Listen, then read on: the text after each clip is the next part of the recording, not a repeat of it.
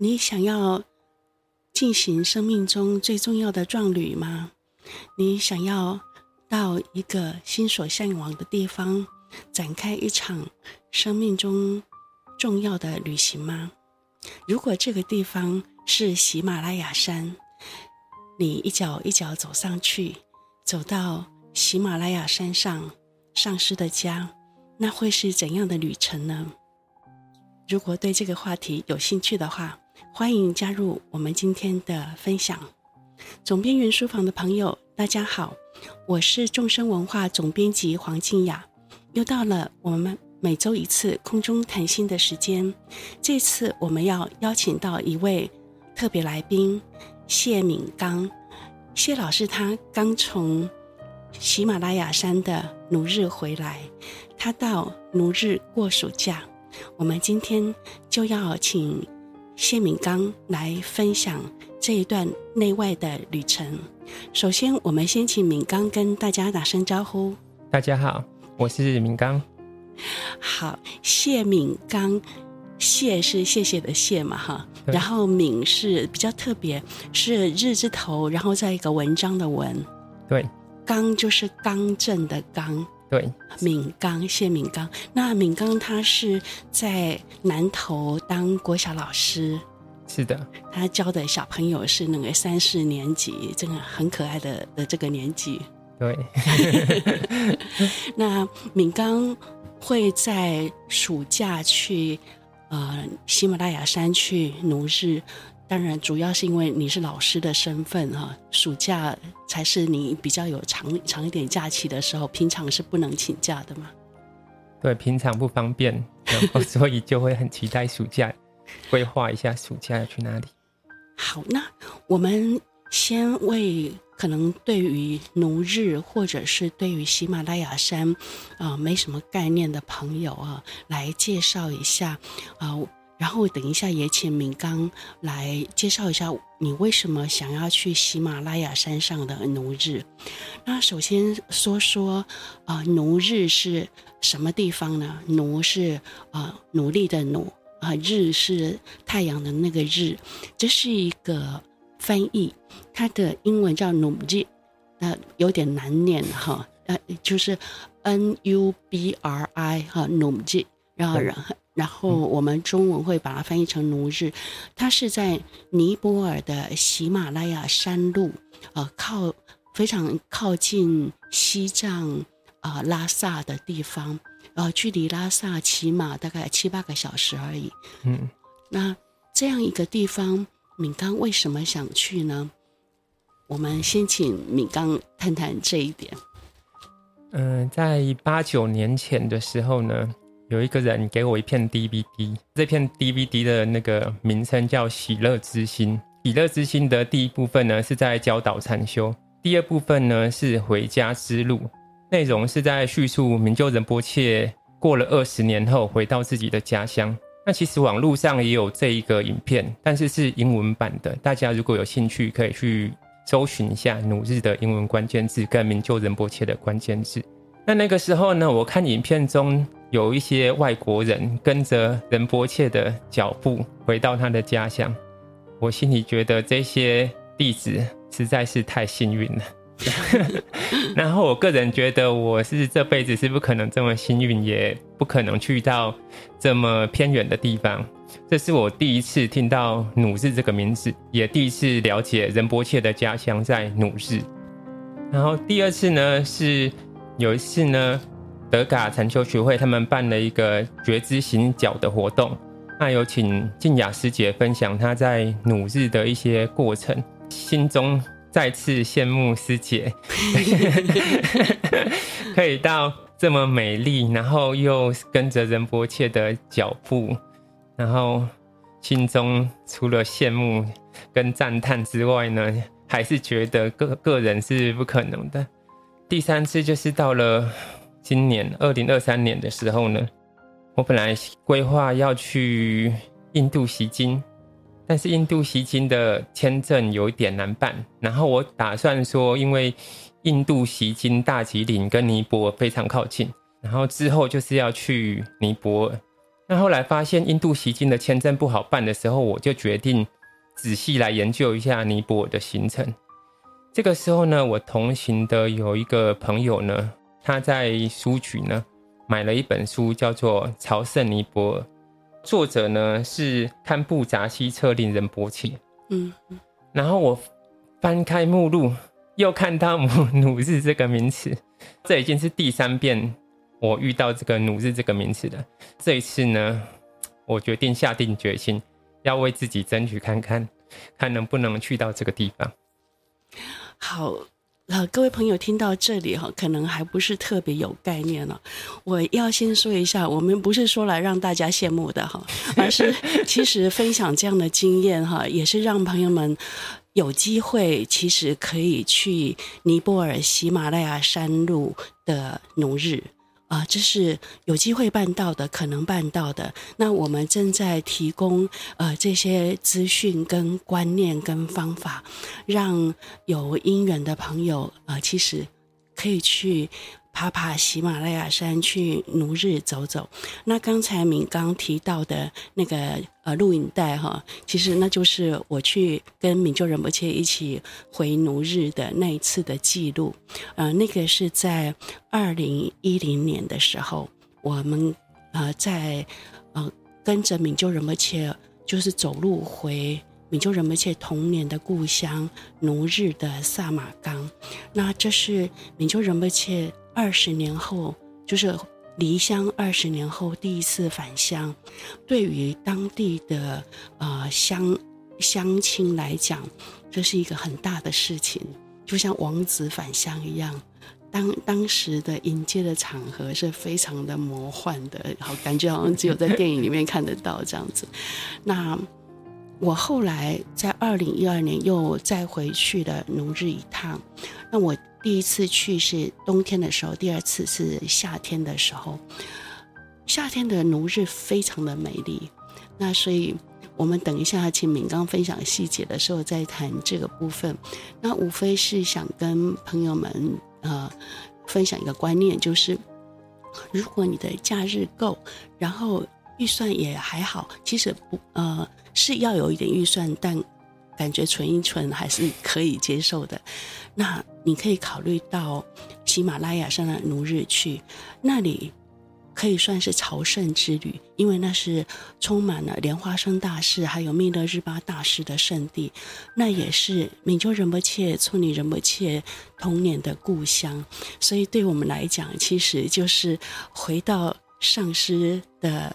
童年的故乡，回到莲花生大师加持过、密勒日巴大师禅修过的土地去，所以对我们来讲，那就是一个朝圣之旅。好，那我们接着要请敏刚说说他的实际的旅行跟他的经过。你这样子前后待在啊、尼泊尔奴日待了多久？嗯、呃，我在奴日待了，原本旅行社是排十三天。哦，实际上我待了十六天。这个旅行社就是尼泊尔人办的嘛，对不对？嗯、呃，对，他是这个旅行社的老板，他其实本身就是努日的人。嗯哼，我们的导游跟挑夫也是努日的人，而且挑夫还很神奇的是，导游打电话跟他说有人要去爬，他才从山下跑下山，山山上跑下来。对，他才从山上跑下来。哦。嗯其实敏刚的姻缘很好，他这个旅行社老板也，他是措尼仁波切的侍者的哥哥，对不对？嗯、呃，是措尼仁波切侍者的哥哥合作的一个哦，嗯，在在加德满都开的为，为为了呃，就是等于焦山到尼泊尔旅游、焦山服务的这样一个旅行社。其实他这间旅行社呢，我有问过他们。办的路线，其实他们的路线只有努日，没有其他的路线，对，等于是努日的专业 专业旅行社。对，哦，所以如果有人想去，还可以找这家旅行社。嗯、呃，算是很，因为他们有那个地缘的呃资资源，所以特别适合。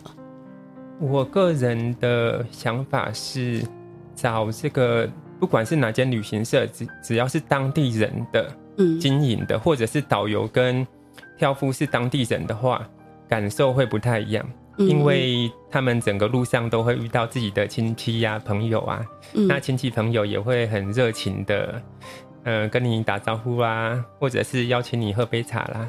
嗯嗯嗯，这样就有点像是到亲戚家玩这样，对，比较有亲切感。好，那就请你介绍一下，呃，旅途本身就是你这十几天，呃，过程是怎么样？那怎么样吃跟住呢？因为大家想想，往喜马拉雅山走，那怎么吃怎么住呢？甚至怎么拉呢？嗯。我个人原本去的时候也是有点担心，因为这个名字听起来不是那么亲近人的。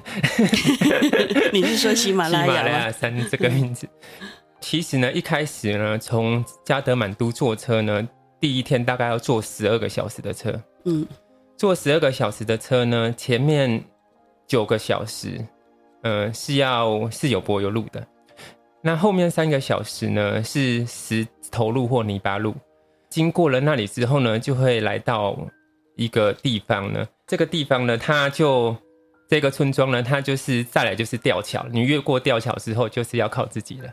就就等于入山口的概念。对，它就是一个入山口。就是所有的人呢，哈，呃，会从基本上会到加德满都申请入山证嘛。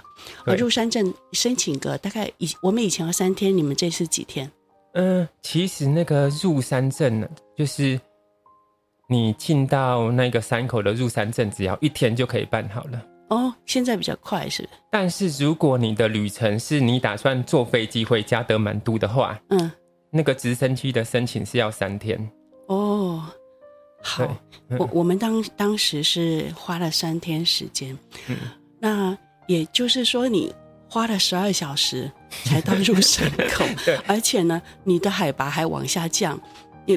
因为加德满都的海拔还算比较高，但是你你搞了个半天，其实你你是往往往下跑，你要我记得是一千九，本来加德满都好像是两千多，对，就是你花了十二小时的时间，你反而往往低处走了，你的你往低处的那个入山口走，对。然后你的登喜马拉雅的登山之旅才要开始，对。但是也是很兴奋，看到那一座吊桥，终于到了。那你们在旅途中，我听呃，敏刚从尼泊尔传信息给我说，他们走了十天。我心里听到十天的 OS 是：嗯、哦，你们还相当的安步当居，就是看起来是走的有点慢。嗯，因为我们的旅行呢，我的同伴一来是我的同伴，他是一个。退休的老老师，嗯嗯，那我们就想说，尽量行程都要配合他，节奏也都配合他，让他没有压力，然后也可以过得很愉快。对，其实时间不赶的话，哈，嗯，快有快的好，慢有慢的，呃，就是味道。那速度慢一点，其实可以更从容的体会，也很不错。那因为我我。当年跟敏就仁波切还有主要是西方人，几十个西方人一起走的时候，嗯、我们是没有选择，就是只能跟着走这样。那有些时候因为呃遇不到那个可以扎扎营的地方，就是搭帐篷的地方，因为你搭帐篷一定要有一个河谷或马场，因为我们几十个人比较多，嗯、所以有时候一天走到九个小时都有。我记得有一天好像走到十二个小时，走到我已经。这个这个恍神了，这样。嗯，我们这个十天的行程呢，平均一天呢就是五六个小时左右。嗯嗯，嗯那也曾经有四小时就停的。嗯，但是我们下午有时候就是，其实每一个村庄有它的特色，你可以去逛一下村庄。那有时候他们刚好有朋友或亲戚在那个村庄，你可以去做客一下，体验一下当地人的生活。那吃跟住是怎么处理？嗯、呃，现在的这个努日呢，其实几乎每一个村庄都会有住宿的店。嗯哼，只是说呢，那个导游会跟你说呢，你要住这一个村庄吗？这个村庄比较小哦，住宿品质可能会比较不好。那你要不要再多花一个小时走到下一个大的村庄？那通常我跟同伴都宁愿多一个小时走到一个品质比较好，就是品质好也不是真的很好，就是只是说比较干净，或者是可以洗澡这样。哇，所以你们一路上没有搭帐篷，其实你们都住啊、呃、山里人家的家里，对，民宿，对。哦，我我们当年可能是因为几十个西方老外一起跟着民就仁波切走，我们人多，所以我们全程是搭帐篷，就是睡在马场或河谷这样。那其实也不错啦，不同的体会。但是外头当当然比较冷啦，就是你只能在睡呃帐篷里面搭搭。就是拉睡袋，然后垫个垫子这样。那味道不同，所以就看大家人多还是人少。如果人少的时候，其实是可以住在呃山里头山村里的民宿。那如果人多的话，大概只能搭帐篷了。对，其实现在还算方便。嗯，嗯，你说还算方便，是因为现在民宿变多了，是不是？嗯，对，是民宿就是。每一个村庄，你去问，其实都会有人的家里会有房空房，或者是本来就是经营给路过的人的，然后你是可以住在里面。然后通常这些呃房子，他们也会提供食物。哦，好，那这样子住一一个晚上，差不多多少钱？嗯、呃，其实我们当初跟这个旅行社就是签约的时候，就是含住宿跟。食物的钱呢？对，嗯，所以你不太知道一一个晚上多少钱？我知道，因为他们 menu 上面有写，哦，呃，大概是七七百块到一千块卢比左右，就是住宿费。哦，那相当便宜，因为现在 对，呃，一千块的卢比差不差不多等于台湾台币两百块，对，嗯，差不多两百块而已。但是比较贵的是吃饭钱，吃饭钱也会很接近住宿的钱，就是吃一餐的钱。哦，因因为他们粮食不多，如果要从呃山下运运上来，那个运费成本是很高的。对，是运费的成本比加德满都、嗯、比加德满都可能贵个三四倍，越往上越贵。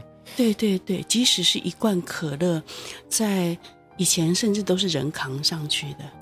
嗯，可乐，当你到了仁波切故乡的时候，是三百八十块卢比。三百八十块一罐可乐啊？对。哦，印象很深刻。因为实在太贵。三百八十块差不多等于多少钱？呃，大概九十块左右，九十块台币左右。哇，好贵啊，好贵啊！那那这你们这样子就是。不，以不是很很赶路的的节奏，我走走了十天嘛，嗯，然后接着就沿着这条登山的路线哈，叫做马拉斯路线。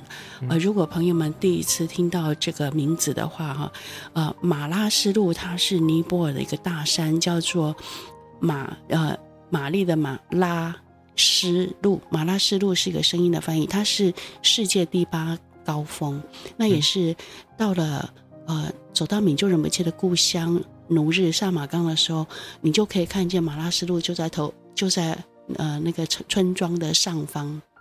那那个马拉斯路山的日出非常美，但是明刚这一次好像因为季节的关系，没有办办法看到最有名的香金边的那个马拉斯路山哈。嗯嗯、呃，我。这么多，呃，我待在萨马冈待了六天，嗯，只有一天看到它的容貌，哦，因为都是有云，是不是？嗯，就是云雾缭绕，然后那一天就是太阳特别亮，五六点就很亮，嗯，然后我就想说太阳这么明媚，赶快出去外面看一下，终于看到了那个山峰，啊，那。其实那个过程当中也是很吸引人的，因为登山的过程，其实重点不在于你到达那个目的地，那那个过程本身哈，也是一个很棒的过程，因为毕竟是喜马拉雅的大山大水，那是生命第一次的经验嘛。但是终于到了奴日，到了闽州人不切的故乡，你要不要介绍一下？我毕竟也已经超过十年没去了，不晓得，呃，地球暖化会不会影响到萨马冈？嗯，因为我没有比较，所以我不知道以前的萨马冈怎么样，但是。如果你是爬山到萨马冈的话，其实你在白天还是穿短袖的，也就是说白天还是二十几度，但到了晚上的时候会是大概五度左右，大概五度。那萨马冈呢，它一眼望去呢，其实有蛮多草原，然后因为夏季的时候呢，它其实是开满各种颜色的花朵，对，对，然后非常美丽，嗯。嗯。看起来气温变变热了，因为大概我们二零一二年去的时候，那时候还非常冷，那时候还需要那种穿两双袜子、戴帽子，然后全身重装备。嗯、所以所以的确气温有变热。那今天我们。上集的部分想要先介绍外在旅程的部分，所以先请敏刚跟呃大家介绍一下。如果我们的呃听众朋友听到这一集的内容啊，也想要去喜马拉雅山去奴日，去拜访闽州仁波切、村里仁波切他们童年的故乡的话，你觉得呃有什么事情是要注意的？然后。呃，有什么事情是你一定会在做？有什么事情是最好不要做的？嗯，这这一趟旅程呢，嗯、我觉得首先就是因为奴日这个地方的日夜温差非常的大，嗯，所以你爬山的时候呢，就是你必须要携带很多元的服装，但是也要注意这些服装你都要自己背，所以它既要很精简。然后又要多元，这是第一个。然后第二个就是，嗯、呃，我在我总我在前往萨马冈的时候，第十天到嘛，我在第五天的时候呢，我觉得我有一点恐慌的感受。哦，为什么呢？因为呢，我在第五天的时候呢，感觉到我已经走到很深的山里面了。嗯，那我。我记得我高中的时候有一个同学住在宿舍，半夜因为盲肠炎痛醒，嗯，然后于是呢，我就这个印象很深，我就突然想到说，假如我在这个地方啊，不小心走路跌倒骨折了，或者是突然盲肠炎了，那不管我前进还是退后，这个问题都没办法立刻的解决，然后再加上我们其实。不是在忘记，我们其实走路的时候就是我们几个人，所以这个时候呢，我是有一点担心自己的身体，然后我就会有这种害怕的感觉，升起这种害怕的感觉，这样会很严重吗？嗯、呃，它就是一直淡淡的，可是你用理性的思维没有办法抹去它，因为理性的思维告诉你这是有危险性的。那我在，因为我们生活在台湾很安逸。不管你是哪里受伤了，其实，在半小时内，你一定有办法得到很适当的处置。那我的理智上就告诉我，这是有一点危险的。嗯，那个，你们有带医药包吗？所以，所以呢，我是我刚刚说了多元的服装，再来就是我觉得，呃，要带一些基本的医疗，就是药物，嗯，觉得蛮有必要的。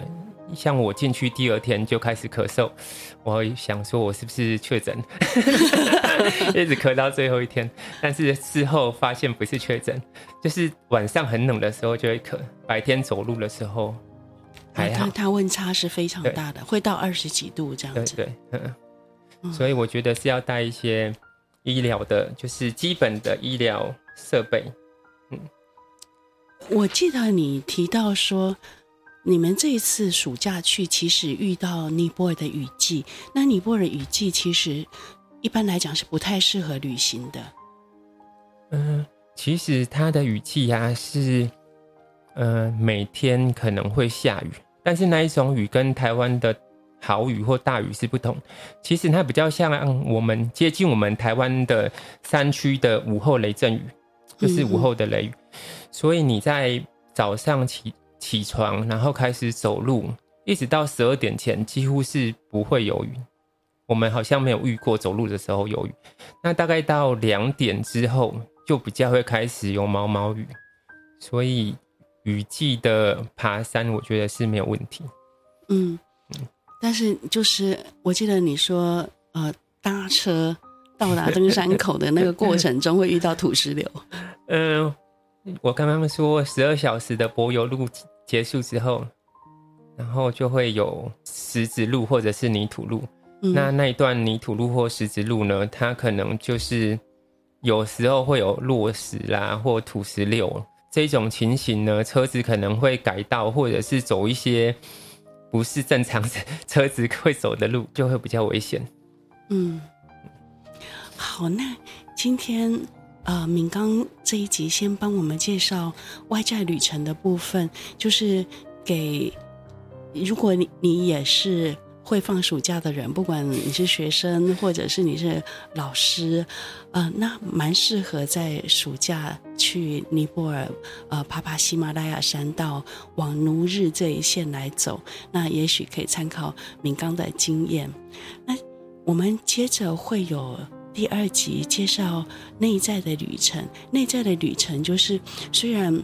外在是走在喜马拉雅山上，回到明就仁波切的故乡去做自己的朝圣之旅，但是朝圣重点是内在的旅程，所以我们下一集会请敏刚来讲讲他的内在旅程的部分。那因为我们的节目照例都会以一座短禅修来做结束，那我们今天要做什么禅修呢？因为走路回。努日，或者是呃去登山，一定会用到一样禅修是什么？就是走路禅修。那我们今天就来分享走路禅修。那当然，听众朋友听到呃我们这个节目的时候，你有可能在走路，但也有可能你是坐着，你是在搭捷运，然后搭公车、做家事都有可能。我们可以把这个技巧记得，然后在走路的时候使用，所以不一定要呃在走路禅修的时候，呃在真的走路的时候才可以呃听我们这个呃这一段的分享。好，我们今天就来分享走路禅修的技巧。首先，一样是全身放轻松，让脊椎松而直。那走路的时候，一样是可以把握这个身体要点。全身肌肉放轻松，脊椎让它松而直。那这样子做任何禅修都会有很好的基本盘。好，那接着，呃，因为敏刚也是跟随敏就仁波切学习，我们也会把敏就仁波切教导禅修的一些要点啊、带进来。接着，敏就仁波切会希望大家先让心放松在自然的状态里面。敏就仁波切会称它为。呃，开放的觉知，就是像呃忙完了一一件工作，或者是呃做完一个运动那样子，呼，放下放松，啊、就是让心自然的回到当下就可以了。好，那接着就进入我们今天禅修的主题，就是走路禅修。走路禅修就是让我们的觉知跟。我们走路时候的，不管是脚步，或者是手摆动的姿势，或者是走路时候身体律动的感觉同在，这样就是走路禅修了。那你可以选择任何一个焦点，全身的感觉，手部摆动的感觉，或者是脚底移动的感觉，把注意力放在那里，这样放松的走路。那当然，我们现在没办法真的走，但如果正在走的朋友，你就可以当下体会一下，这样走路是很舒服的，既有觉知又很放松，既训练了我们的心，又享受了走路的美好，一举多得，是我自己非常喜欢的一个禅修。我在旅行的时候、朝圣的时候，一定会做走路禅修，是我最爱的禅修技巧之一。那朋友们，反正我们每天都要走路嘛，你走到呃公车站、捷运站，走到办公室，走去买菜，总是要走路，不妨把走路禅修的技巧用上来，一举多得。好，那结束的时候，再让心回到自然的状态中。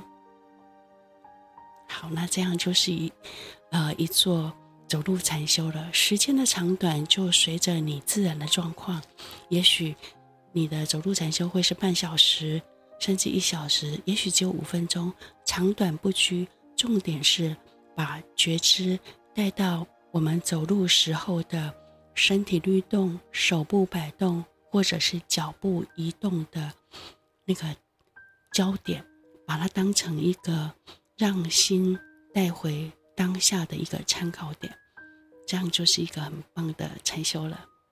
好，那我们下个礼拜还要听敏刚帮我们介绍到努日过暑假内在旅程的部分。放下放松，让心休息，找回最好的自己。总兵云书房，我们下周见。